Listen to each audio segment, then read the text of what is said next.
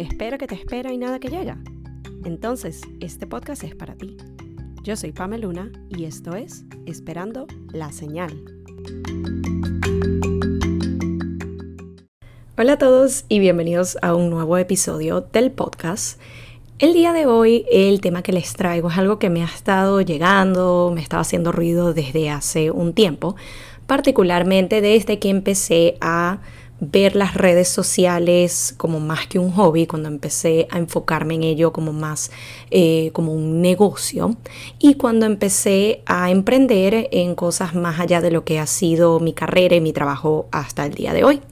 El tema que les traigo hoy tiene que ver con el apoyo que recibimos o no y de las personas con quienes nos rodeamos. Así que empecemos.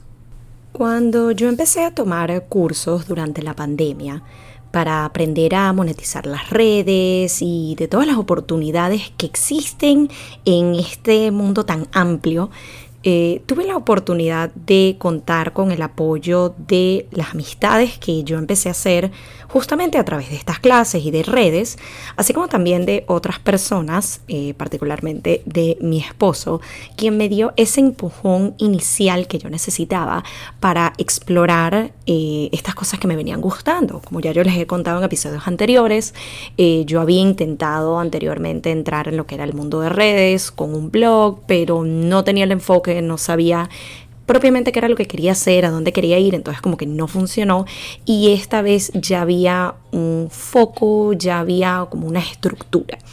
Entonces este apoyo me permitió dar ese, ese paso inicial y debo decirte que en especial cuando uno empieza a pensar cada vez más en la idea de dejar de hacer lo que vienes haciendo, como ha sido en mi caso, por lo menos empezar a jugar con esa idea de mira, por ahí ya no me está gustando lo que es mi trabajo, quiero dejar esto, quiero atreverme a, algo nuevo. Eh, creer en uno mismo cuando uno está empezando de cero resulta difícil. Por lo menos ha sido mi experiencia y sé que la de muchas otras personas que también han estado en esta movida de, mira, quiero, quiero algo nuevo, quiero un cambio, quiero intentar algo diferente. Eh, es allí cuando es importante tener personas en nuestro entorno que nos den ese empujón y que nos den esas palabras de aliento. Para mí personalmente ha resultado esencial. Conforme pasaba el tiempo y tuve la oportunidad de ir formando un grupo de personas que también estaban en búsqueda de lo mismo, que a veces también tenían sus dudas al respecto, no sabían si esto era lo más conveniente, si estaban locas, será que sí, será que no. Yo personalmente me sentí acompañada, apoyada y sobre todo que no era la única con esta idea en la cabeza. Para mí ha sido fundamental rodearme de las personas adecuadas que me invitan a ir por más, a creer en mí y a no hacerle tanto caso a aquellas personas que quizás no estén de acuerdo con esta movida o vean un poco loco dejar lo seguro y lo conocido por algo nuevo y sin garantías. Y digo sin garantías y seguro entre comillas, porque si de algo yo me convenzo cada vez más, es que lo único, lo único 100% seguro en esta vida es que un día ya no estamos más. Y eso suena un poco tétrico, pero es así. Y acá utilizo la palabra seguro de manera muy intencional, porque yo creo que a veces esta idea, nuevamente entre comillas, de dejarlo seguro, nos frena mucho en ir tras algo nuevo que queremos y que muy dentro de nosotros sabemos que podemos lograr, que estamos en la capacidad de hacerlo, si tan solo nos atrevemos a dar ese primer paso. Volviendo al tema del apoyo, yo he tenido la suerte de que hasta ahora no he tenido que lidiar con ningún hater ni nada por el estilo como mucho, la falta de apoyo quizás sea dado de personas que conozco por la universidad o de algún lado, pero que no tenemos como una amistad así como tal. Y esas personas han decidido dejar de seguirme en redes, por ejemplo. Nada grave, la verdad. Pero el tema viene cuando esa falta de apoyo sí nos llega o no llega el apoyo de personas que sí son parte de tu círculo, que sí son amigos de mucho tiempo y de quienes tú juras que ese apoyo viene automáticamente.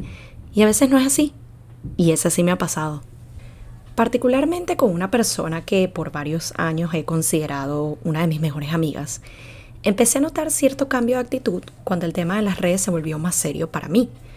A mí siempre me ha gustado estar frente a una cámara, modelar, tomar fotos, documentar todo en redes y hasta ahí todo bien. Pero quizás por el hecho de que no iba más allá de ser un hobby, yo no noté nada diferente del apoyo de esta persona hacia mí. Sin embargo, luego de que ya las redes se vuelven algo más serio para mí, cuando nos reuníamos, por ejemplo, para ponernos al día y yo hablaba más de este curso que estoy tomando, este viaje de bloggers que voy a hacer, este emprendimiento que voy a iniciar con otras creadoras de contenido, ahí la cosa cambió. Ahí empecé a notar que ese apoyo que antes yo lo sentía presente, de repente se desvanecía.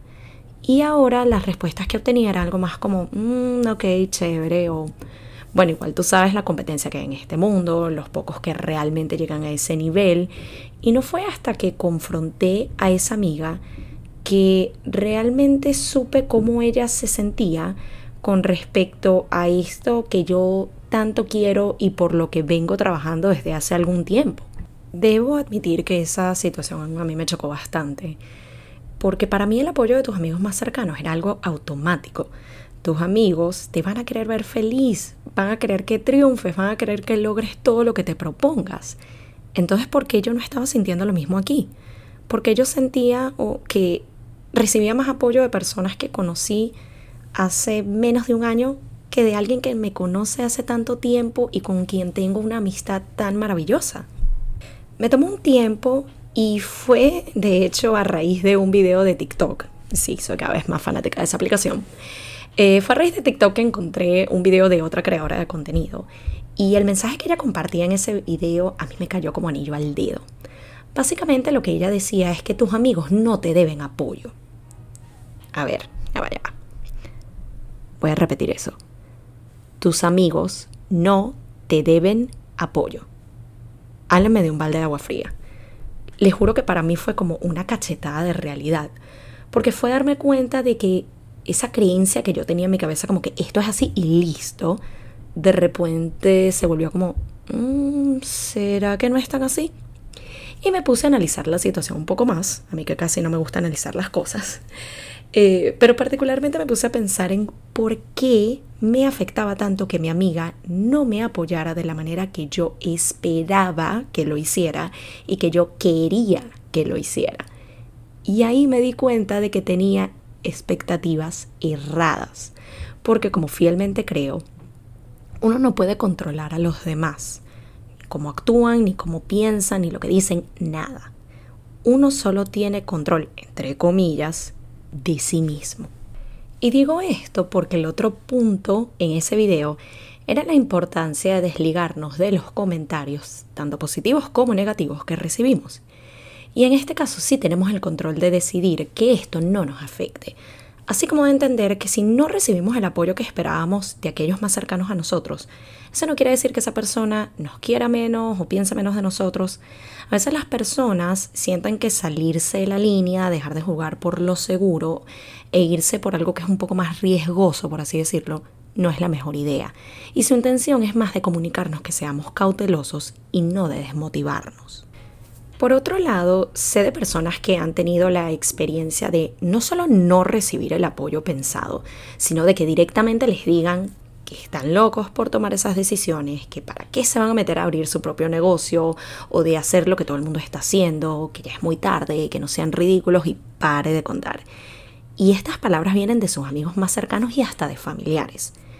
Y aunque insisto en el punto de no poder controlar la postura de otros, sí la nuestra, y yo sé que a veces ignorar ese tipo de situaciones no es suficiente. A veces toca alejarnos un poco de estas personas y yo siento que este es un punto medio delicado, en especial porque no se habla tan abiertamente. A ver, una cosa es tomar distancia, por ejemplo, de un ex al momento de separarse, eso es como que la expectativa. Pero otra cosa es tomar distancia de un amigo o de un familiar, porque de nuevo, conectando con el tema de las expectativas, siempre hay esa expectativa de que la familia primero que todo y uno siempre tiene que estar ahí y con los amigos también uno tiene que estar sin importar qué, pero a veces necesitamos tomar esa distancia y es necesario para nuestro bienestar personal y emocional. A veces toca decir, mira, gracias por tu opinión, la respeto, pero no la comparto, o algo en esas líneas. A veces toca ponernos a nosotros primero y alejarnos de estas personas y de sus comentarios, Porque si ya de por sí dudamos de nosotros mismos y nos llenamos la cabeza de ¿y si no funciona? ¿Y si me sale mal? ¿Y si no logro todo lo que espero? ¿Para qué vamos adicionalmente a permitir que ese tipo de dudas o comentarios vengan de otras personas? Así que acá es cuando aprendí a cambiar mi perspectiva sobre lo que yo espero de otras personas, a tratar de no tomarme tan personal la falta de apoyo o las dudas que otros tengan sobre lo que yo hago y en vez de enfocarme en la falta de apoyo de unos pocos, darme cuenta en lugar del apoyo incondicional que recibo, aún de personas que recién conocí o que ni siquiera he tenido la oportunidad de conocer en persona.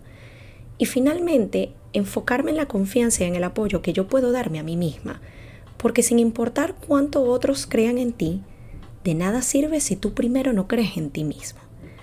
Así que las señales del día de hoy Aprendamos a no tomarnos personal si aquellos a nuestro alrededor no nos apoyan como nosotros quisiéramos y darnos cuenta de que esto no significa que nos quieran menos o piensen menos de nosotros.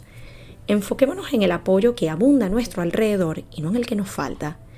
Cultivemos un círculo de amistades donde nos sintamos apoyados, pero también, y ojo, muy importante, donde aprendamos a recibir el feedback y las palabras que necesitamos y no solo las que queremos escuchar.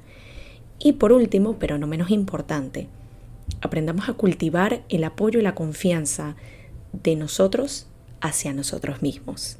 Gracias nuevamente por acompañarme en otro episodio y nos vemos en la próxima edición de Esperando la Señal.